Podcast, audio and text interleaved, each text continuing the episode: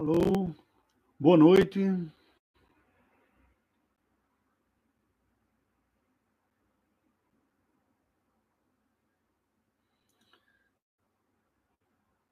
Boa noite.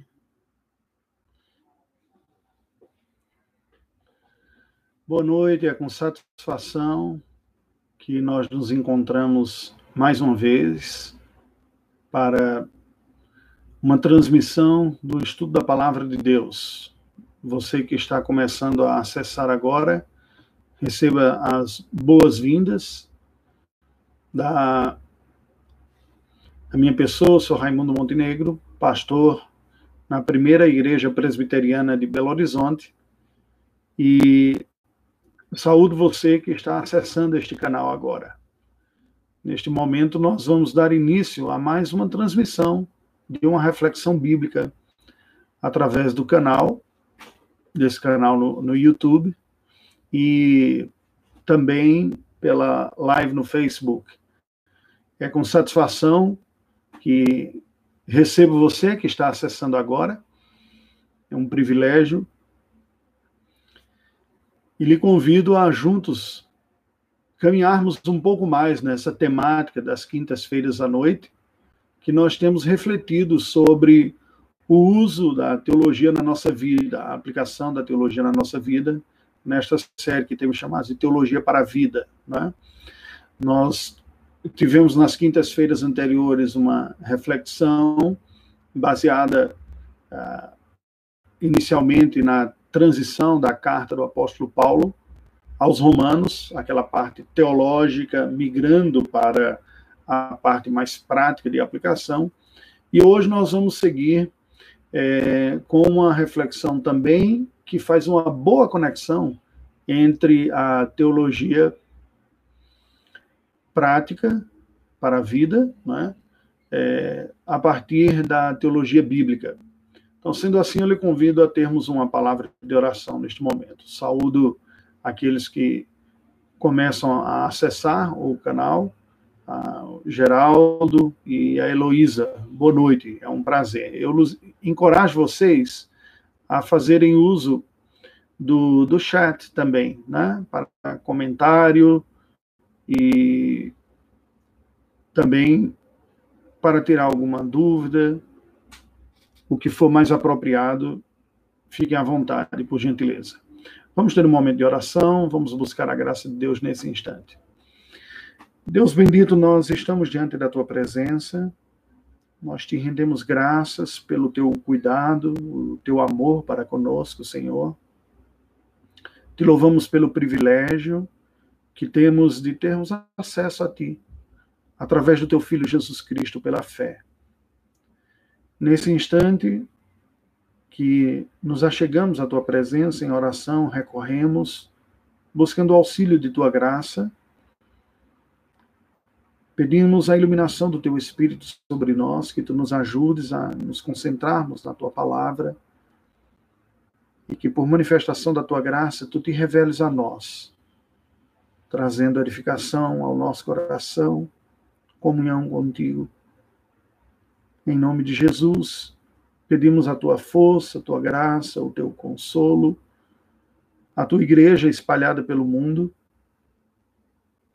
que nestes dias, em especial desta pandemia, uma boa parte da tua igreja pelo mundo afora, uma parte significativa no Brasil, e não apenas no Brasil, mas em muitos outros países, estão privados, os cristãos, a tua igreja está privada do convívio pessoal, da adoração coletiva, pública, que tu te utilize de iniciativas como estas e tantas outras, recursos para trazer alimento ao coração dos irmãos, mas também ajuda-nos a desfrutar de uma interação, apesar de mais limitada, através dos recursos que temos também.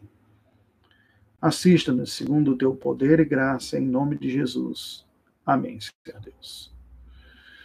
Bem, meus queridos, como eu tinha comentado, né? Nós vamos seguindo nessa série que é uma série sobre a teologia bíblica.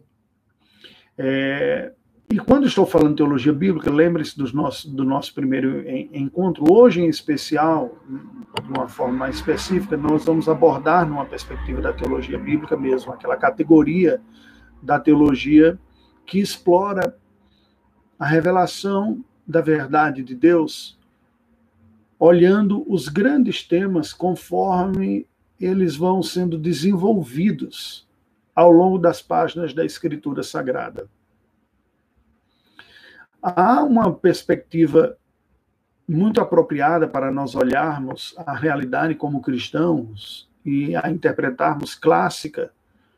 E existem algumas obras, há uma obra do Wolmers, chamada Criação Restaurada, um livreto, um livro pequeno, para quem quer explorar um pouco mais, eu vou apenas pegar o conceito básico, que obviamente não foi ele, Wolters, não foi ele quem desenvolveu, editado pela editora Cultura Cristã, mas ele coloca de uma maneira muito resumida, num livreto de menos de 100 páginas, 75, eu não, eu não me lembro exatamente qual é agora, em que ele apresenta este conceito, um conceito da teologia bíblica, e que está, por exemplo, como a espinha dorsal do, do grande trabalho da obra do teólogo Gerhard van Groningen, teólogo americano de origem holandesa e que serviu com a sua família como missionários na Austrália durante certo tempo, com o qual nós, aqui no Brasil, temos um vínculo pessoal muito significativo, pois o reverendo Van Groningen, a quem eu tive o privilégio de conhecer, na época ainda como seminarista, foi aquele que iniciou, esteve no início como grande colaborador da formação do nosso centro de pós-graduação, o Centro de Pós-Graduação Presbiteriano Andrew Jumper, que tem formado é, mestres e oferecido cursos também, não apenas para teólogos, mas pessoas que já têm outro curso universitário e outros modelos de curso também à distância, é, mestrado em teologia até doutorado em ministério, e tem abençoado tremendamente a igreja brasileira certamente por ser o primeiro centro de pós-graduação de fé reformada, confessional, restrita, da nossa denominação Igreja Presbiteriana do Brasil, mas que tem extrapolado o seu alcance, a sua influência, abençoando pessoas de muitas outras instituições e denominações também. Eu tive o privilégio de estudar nesta escola, mas quando o reverendo Van Groningen já não era colaborador, quando o nosso centro de pós-graduação se consolida com a formação dos nossos primeiros doutores que voltaram dos Estados Unidos e, e, formação também na Europa e África do Sul. Mas me lembro quando estudava ainda no meu curso de bacharel em teologia no seminário presbiteriano Reverendo José Manuel da, da Conceição, conhecido tão, tão somente como JMC, lembro-me de que naquela altura, quando o nosso centro de pós-graduação, Andrew Jumper, ainda funcionava nas dependências do seminário JMC em São Paulo, de ver o reverendo Van Groningen dando os últimos dos seus módulos lá, né, quando os professores ainda não haviam retornado e terminando de capacitar e de formar mestres aqui no Brasil. Depois de ter participado de um congresso em que ele também foi preletor. Depois Deus o levou, né? ele possivelmente seja conhecido de uma forma mais prática por um livro que ele escreve juntamente com a sua esposa Harriet, chamada Família da Aliança, uma excelente obra para quem quiser entender, eu recomendo, quem quiser ver a família numa perspectiva bíblica. E aqui tem um dado curioso, já começo a refletir um pouco sobre isso, que tem a ver um pouco com o que nós conversaremos mais adiante.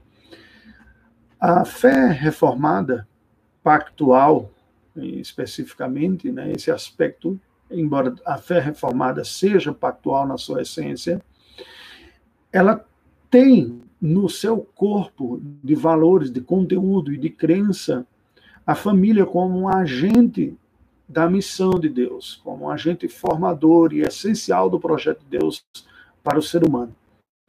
Isso faz com que a teologia reformada reconheça e tenha na sua concepção, na sua própria formação, a família como um elemento constituinte da compreensão das verdades de Deus. Isso é diferente, por exemplo, de você olhar para a família como um tema necessário. Quando nós vemos a gritante necessidade de trabalharmos aspectos ligados à família nestes dias atuais e contemporâneos em que, juntamente com outras instituições, como a própria igreja, a escola, a polícia, essas instituições importantes da sociedade têm sofrido terríveis ataques e têm sido profundamente fragilizadas no, no mundo contemporâneo, mundo também chamado de pós-moderno neste sentido.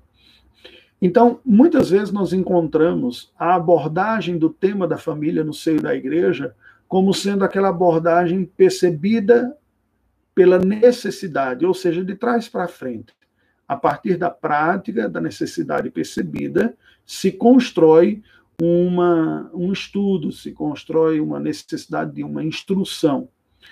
É muito comum também nós vermos iniciativas ligadas à família também observadas por parte de um pragmatismo. E com isso quero dizer, pelas dificuldades, pelas lutas recorrentes, se busca oferecer alguma atividade que tenha a família na, como foco, como objeto de estudo e de trabalho. Então você tem mensagens bíblicas ou tem, por exemplo, encontros. Um modelo que se torna muito comum e recorrente se inicia na Igreja Católica, mas a, a, a proposta, por ser um modelo, acaba sendo incorporada em muitas peles, né? copiando, pra, praticamente copiando um modelo sem estar muito atento aos devidos ajustes teológicos e visões ministeriais. Mas, de fato, são perspectivas de trás para frente, do resultado para a proposta. A teologia bíblica, por sua vez, apresenta a família dentro de um, de um modelo, e não apenas um modelo, dentro de um conteúdo formacional, fundacional, estrutural da própria convicção bíblica e do que Deus tem para nós. Eu gostaria, portanto, de lhe convidar a neste, nesta conversa inicial, que se propõe a falar sobre aquela proposta que eu disse inicialmente, o Walters, que é a interpretação da realidade como a resultante de, de esferas, ou mesmo de realidades também, que se apresentaram na história de uma maneira acumulativa. O primeiro grande elemento que constitui a realidade foi a obra criadora de Deus. Então, nós falamos na criação. Através desta obra criadora de Deus, nós encontramos a definição das grandes estruturas das vocações de toda a criação, das diversas relações, as regulamentações e as definições essenciais e estruturais de tudo aquilo que Deus criou. O segundo momento, momento não menos importante, é o momento da queda, que biblicamente se dá logo no início da, do texto bíblico. Nós temos os dois primeiros capítulos falando sobre a criação, onde nós vamos encontrar essa estrutura que Deus dá a toda a criação, uma direção para a sua própria glória. E com estrutura, quero dizer, é, a essência, a vocação essencial, da qual não se pode fugir.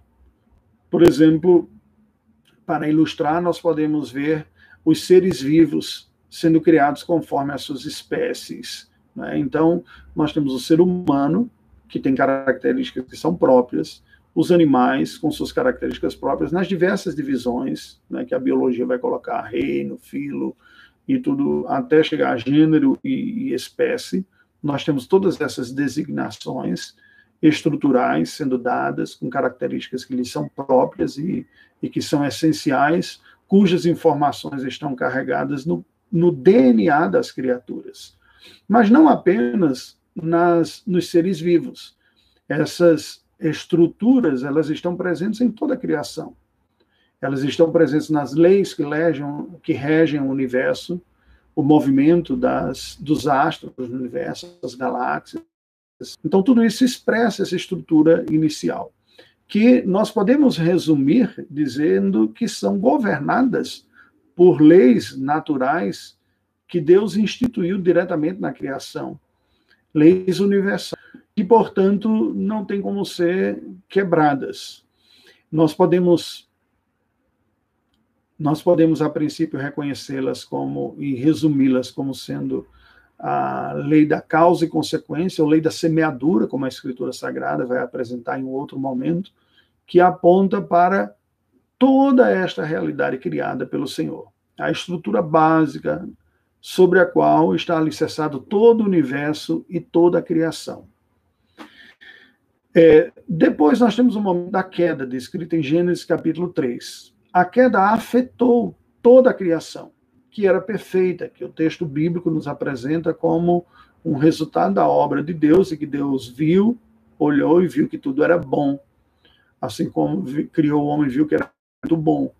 Tudo funcionava de uma maneira perfeita, porque a estrutura refletia o que Deus queria, a direção também estava no sentido perfeito para o qual foi programado. A glória de Deus, não havia rebelião, havia uma ordem plena.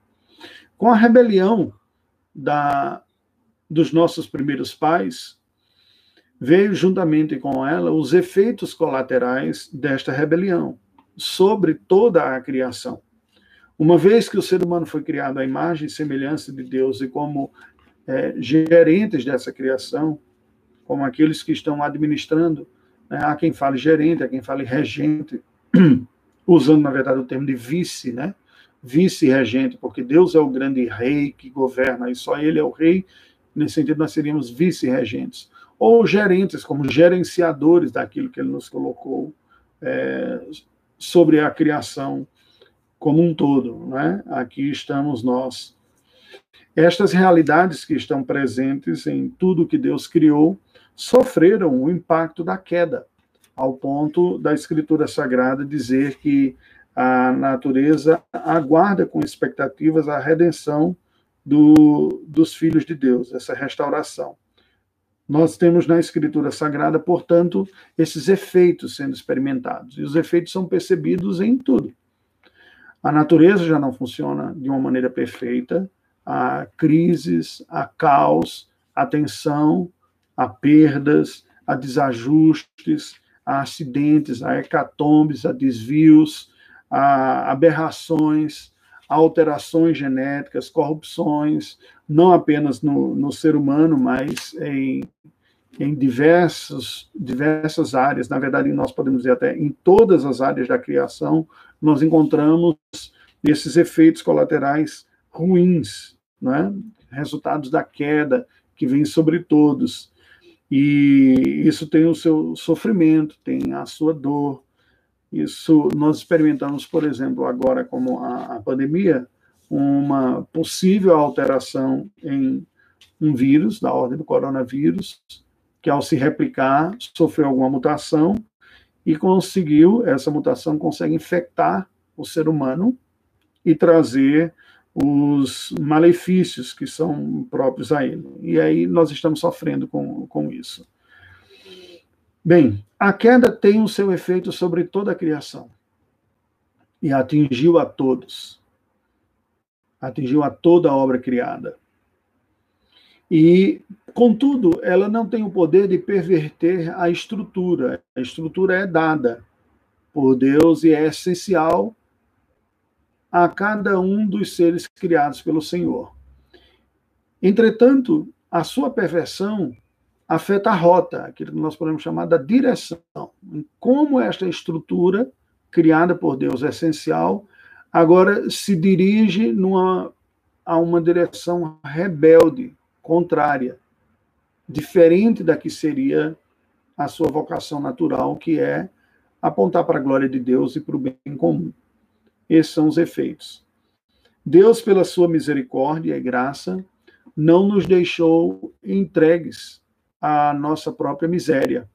Não nos deixou simplesmente sujeitos a tudo isso que ocorre e experimentando tão somente a consequência de todos esses males. Aí entra a redenção, que é uma outra ordem de ações da parte de Deus que não está ligada à criação e não se trata simplesmente de uma restauração para a criação. Há algo a mais há uma realidade mais elevada que nos é apresentada aqui e acrescentada a partir do, desta obra de Deus que é a redenção.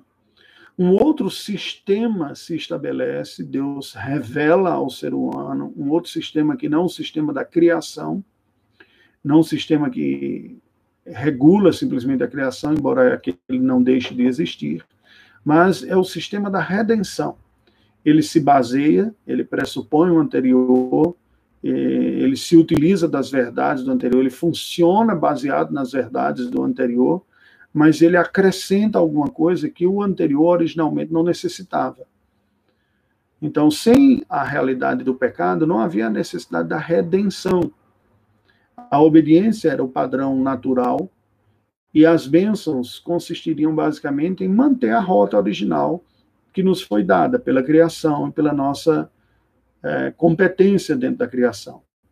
Mas uma vez que o pecado nos afetou, nós nos tornamos incapazes de desfrutar esta bênção toda que Deus originalmente nos trouxe. O pecado trouxe separação entre Deus e o homem, entre o homem e ele mesmo, e nas diversas relações também. Então, nós temos como resultante final a obra da redenção. A obra da redenção, ela se inicia já no jardim, também no capítulo 3, com a promessa do descendente da mulher que viria e esmagaria a cabeça da serpente, e os atos é, redentivos de Deus, remissores, os atos nos quais Deus atenua os efeitos do pecado, as consequências do pecado. Isso é algo importante nós percebermos, porque a Bíblia diz que Deus não inocenta o pecado, mas ele atenua o castigo. Isso é pura manifestação de graça e de bondade. Deus nunca tratará a culpa como se ela não existisse, mas pela sua graça e misericórdia, ele atenua a disciplina, o castigo. Então, nós não apenas experimentamos desde o início este atenuar desta pena, deste castigo, conforme Deus havia anunciado,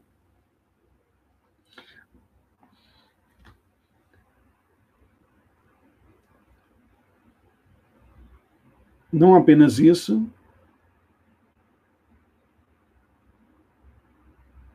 mas também, em uma grande medida, se não apenas é, não experimentamos o castigo desta maneira, nós experimentamos bênçãos que Deus nos traz.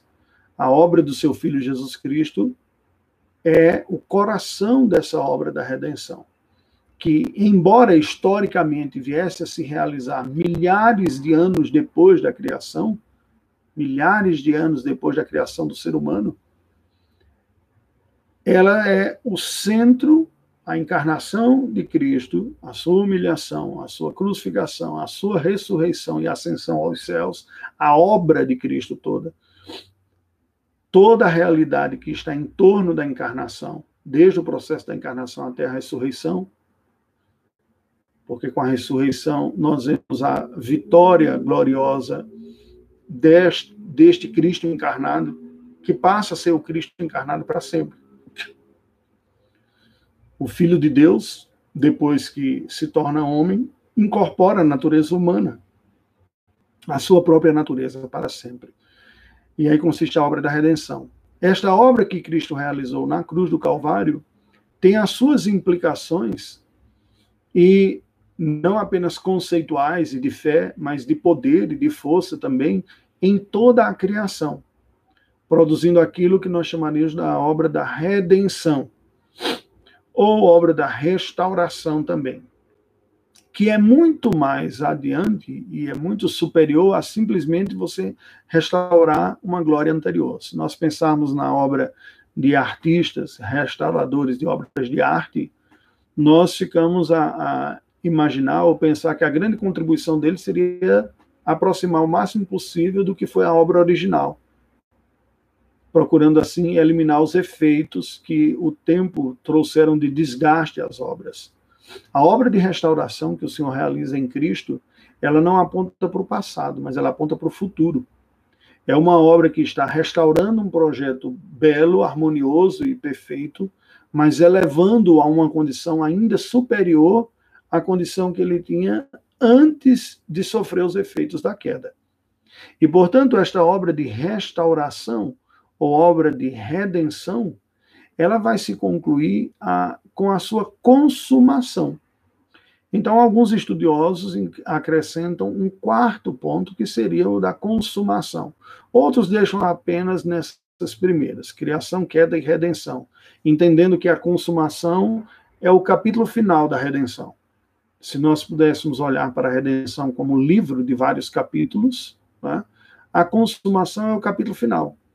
Então, se nós olharmos em termos de restauração, a consumação seria o último ato restaurador, quando a obra está completa, e que o restaurador olha assim e diz: pronto, está concluída a obra. Mas, como eu havia falado anteriormente, esta obra de restauração do Senhor não é simplesmente uma restauração para se aproximar ao ponto original. É, na verdade, até uma promoção para algo maior, como se o original fosse um esboço. A queda foi uma espécie de, de bagunça nesse esboço, né? se do, derramou café naquele esboço lá na, na planta baixa, né? ou se jogou terra, manchou alguma coisa assim, a, a queda é, fez isso de tal maneira que turvou e tirou a beleza, roubou a, a beleza do que tem, porque danificou, né? alguns aspectos da, do projeto original, e a consumação seria a realização, a consumação daquilo que tinha começado como esboço, dando uma concretude. Como você tem a maquete e a obra realizada lá no final. Então, a obra construída é precisamente aquilo que nós che che chegaremos. E essa consumação também é conhecida como glorificação. Tamanha é a majestade e a beleza do resultado final daquilo que Deus fará conosco. Então, quando nós olhamos para estes fatores reunidos, todos eles, nós temos uma maneira de interpretar a realidade que precisa considerar a contribuição de cada um deles.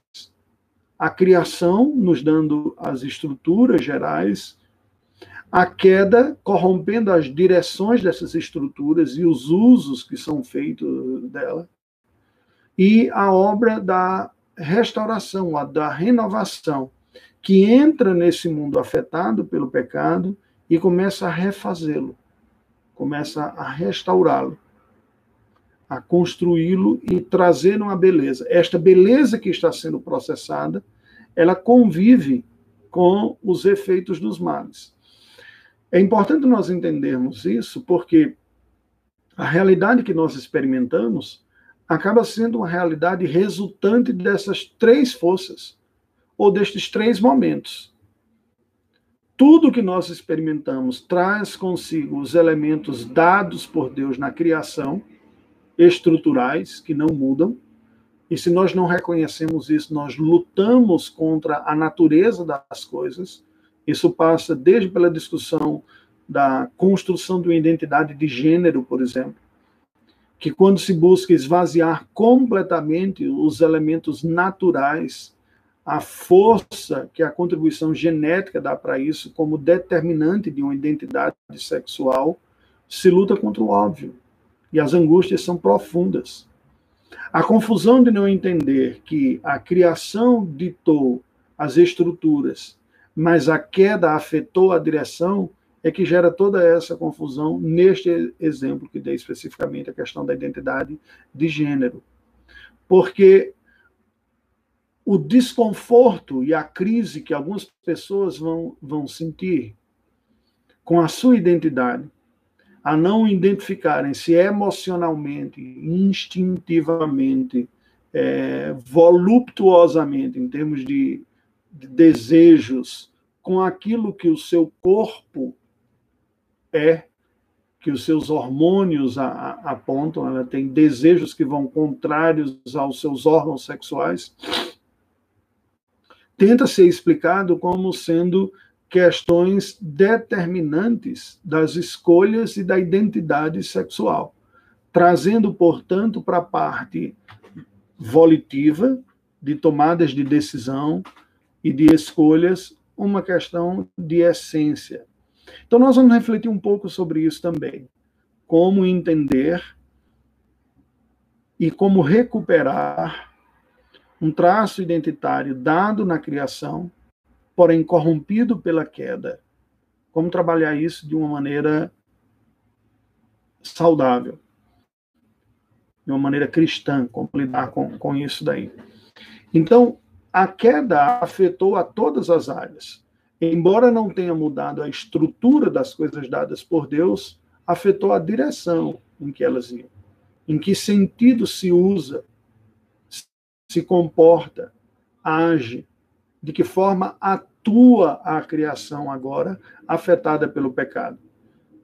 Ela permanece sendo criação com aspectos definidores, essenciais, próprios e singulares, mas aquilo que concerne a sua atuação, performance, e no ser humano isso ganha uma complexidade um pouco maior, porque tendo sido nós, diferente do restante da criação, criados à imagem e semelhança de Deus, fomos criados com capacidade simbólica, representativa, argumentativa, de construção, e uma boa parte disso compõe a nossa própria formação.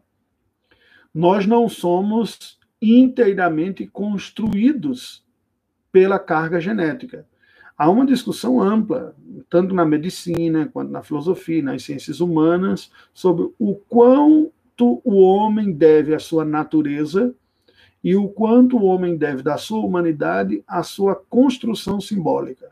E com isso quero dizer a sua construção social, os seus valores compartilhados e passados, geração após geração, pela cultura, por exemplo. Isso é, é, uma da, é um dado importante para nós refletirmos e discutirmos também. Nós só conseguiríamos entender, portanto, a realidade como sendo uma resultante em camadas destas grandes, destes grandes momentos e destas grandes realidades que a Escritura Sagrada nos apresenta, da criação, definindo suas estruturas, a queda, afetando as direções dessas estruturas, e é importante perceber essa distinção aqui, e a restauração, devolvendo ou recalibrando a direção para se realinhar com a sua estrutura, só que agora a partir de uma força externa. Porque a força interna foi corrompida pelo pecado. Isso é extremamente importante e eu tenho percebido isso e amadurecido essa ideia a partir das minhas próprias lutas, reflexões pessoais na palavra de Deus e, e na teologia, diante da vida cristã. Não há sucesso na vida cristã, não há vida cristã em verdadeiro cristianismo à parte da força externa. Fica só a dica aqui para a gente refletir um pouco e vamos debater um pouco melhor.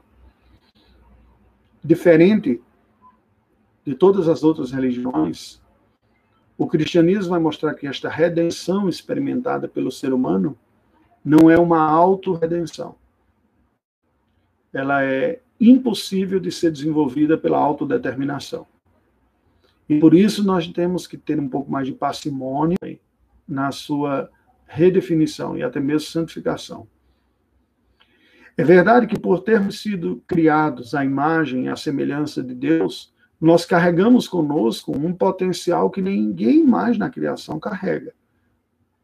E é verdade que neste processo nós não somos passivos nós não apenas sofremos a ação de restauração que Deus está produzindo em nós, mas nós também somos autores, atores e autores, né? Atores neste processo. Melhor dizendo até, atores do que autores. Considerando que Deus é o grande autor deste drama da existência humana. Essas nossas ações que são reais, e precisam ser percebidas, definidas, tomar, tomando decisões a esse respeito. Elas não são, entretanto, elas não são fruto do nosso próprio esforço, da nossa capacidade. Então, esse é um ponto sensível que nós espero poder trabalhar um pouco mais quando estiver trabalhando a questão da, da redenção. E, por fim, a glorificação, quando essa obra será consumada. Nós temos um padrão de refeição. E, por fim, a glorificação, quando essa obra será consumada. Nós temos um padrão de referência no nosso Senhor Jesus Cristo ressuscitado que tem um algo a mais aí do que o Senhor Jesus Cristo, enquanto estava vivendo simplesmente debaixo da condição humana, sofrendo os efeitos do pecado nessa condição humana, na carne, inclusive. O Cristo ressuscitado tem um domínio sobre o seu corpo e tem uma atuação do seu corpo sem paralelo. Então, Cristo ressuscitado é diferente do Lázaro ressuscitado. É diferente das pessoas a quem ele ressuscitou. Em que, que difere isso? Como que nós podemos entender? Bem, sendo assim, eu lhe convido para continuar presente. Nós vamos esmiuçar isso um pouco melhor nas próximas semanas. Pela graça de Deus, espero poder desenvolver semana após semana um pouco mais ou um argumento mais dentro desta linha de que o plano de Deus tem origem, tem um desenvolvimento e tem um final. E sobre isso, eu espero poder, pela graça do Senhor, ao nós contemplarmos estas coisas, exclamar-me semelhantes ao apóstolo Paulo, quando disse, em Romanos 11, de 33 a 36, versículos que já lemos nessa série aqui, e servem de base para toda ela, Teologia para a Vida.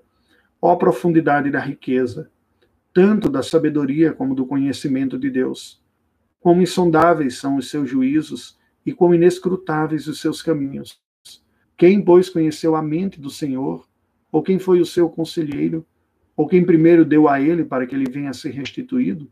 Porque dele, por meio dele, para ele, são todas as coisas. A ele, pois, a glória eternamente. Amém. Vamos orar ao Senhor. Eu pretendo ser um pouco mais objetivo nessas nossas conversas, ter 40 minutos de de fala, meia hora, 40 minutos, e vou deixar o canal do chat aberto aqui. Se alguém tiver alguma pergunta a fazer, a gente tenta interagir um pouco mais.